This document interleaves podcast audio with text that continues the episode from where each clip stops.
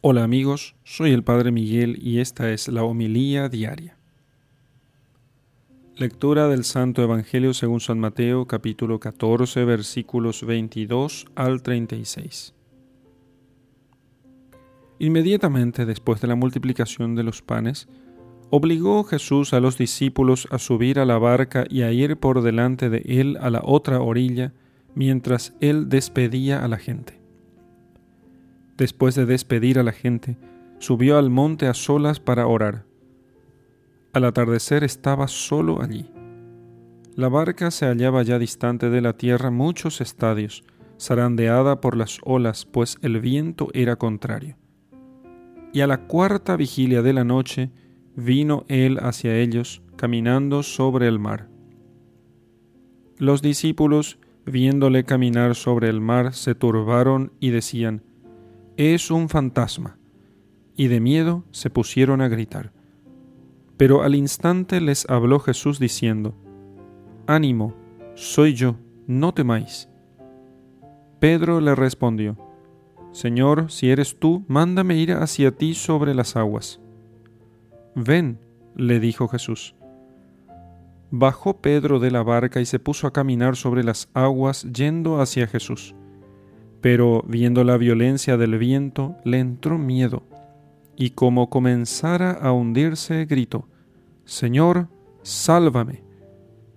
Al punto Jesús, tendiendo la mano, le agarró y le dice, Hombre de poca fe, ¿por qué dudaste? Subieron a la barca y amainó el viento, y los que estaban en la barca se postraron ante él diciendo, Verdaderamente eres Hijo de Dios. Terminada la travesía, llegaron a tierra en Genezaret.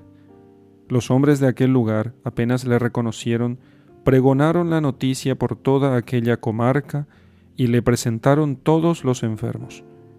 Le pedían que tocaran siquiera la orla de su manto, y cuantos la tocaron quedaron salvados. Palabra del Señor.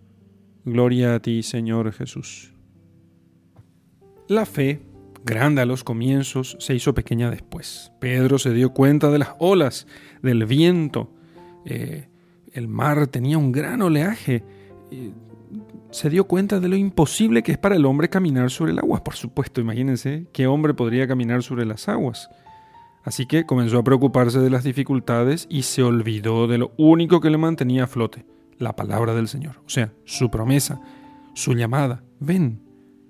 Ante los obstáculos, de los que toma ahora conciencia, su fe disminuye. Y el milagro iba unido a una confianza plena en Cristo, no en la conciencia de las dificultades, sino en su confianza en Jesucristo. Entonces, Dios pide a veces aparentes imposibles que se hacen realidad solamente cuando actuamos con fe, o sea, con los ojos no cerrados, sino los ojos puestos en el Señor. En la vida de los santos nosotros eh, encontramos muchos imposibles, pero no se trata de decir, ah, esto es imposible, esto es muy difícil, ya lo sabemos, eso ya lo sabemos. La cuestión es, ¿Dios nos ayudará? Entonces, nosotros hemos de ser hombres de fe. Sabemos que las cosas son difíciles, ya sabemos.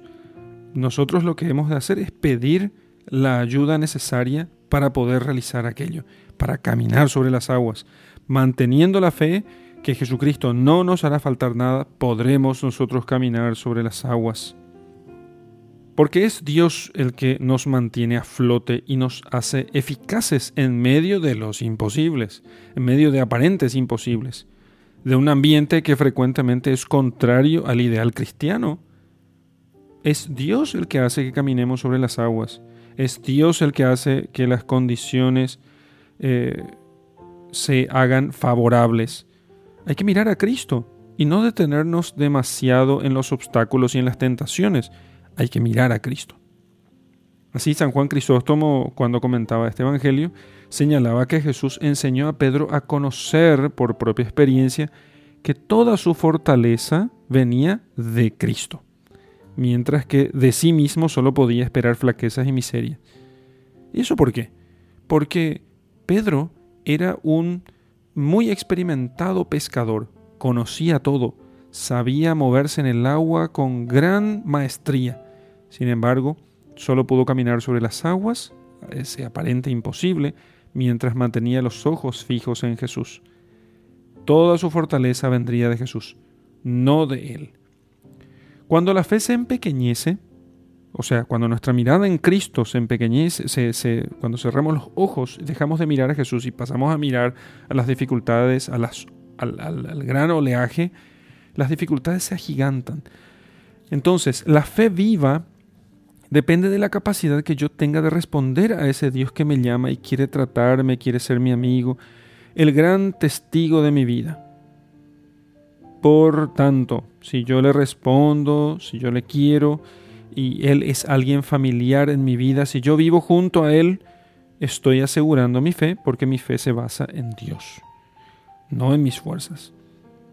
Al contrario, si me distancio de Dios y lo olvido, si Dios queda en la periferia de mi vida, si queda allá en una esquinita y yo lo olvido, entonces, si me dejo arrastrar por las evidencias inmediatas, o sea, las dificultades, cómo se presenta el dolor ahora, Dios es como que se, oscurece en mi alma. ¿Cómo voy a tener fe viva si no trato a Cristo? O sea, si comienzo, en vez de mirarle a Jesús, miro hacia las olas, hacia las dificultades, no quedará nada de mi fe. Por eso hemos de decir que en última instancia todos los obstáculos para la vida de fe se reducen en su origen a un alejamiento de Dios. Así que cobran fuerza las tentaciones cuando dejamos de mirar a Jesús, se agrandan las dificultades. Pedro hubiera permanecido firme sobre las aguas y hubiera llegado hasta Jesús si no hubiera apartado de él su mirada confiada. Mantengamos entonces los ojos fijos en Jesús y caminaremos sobre las aguas. Haremos esos imposibles si nuestros ojos están fijos en Él. En el nombre del Padre, y del Hijo, y del Espíritu Santo. Amén.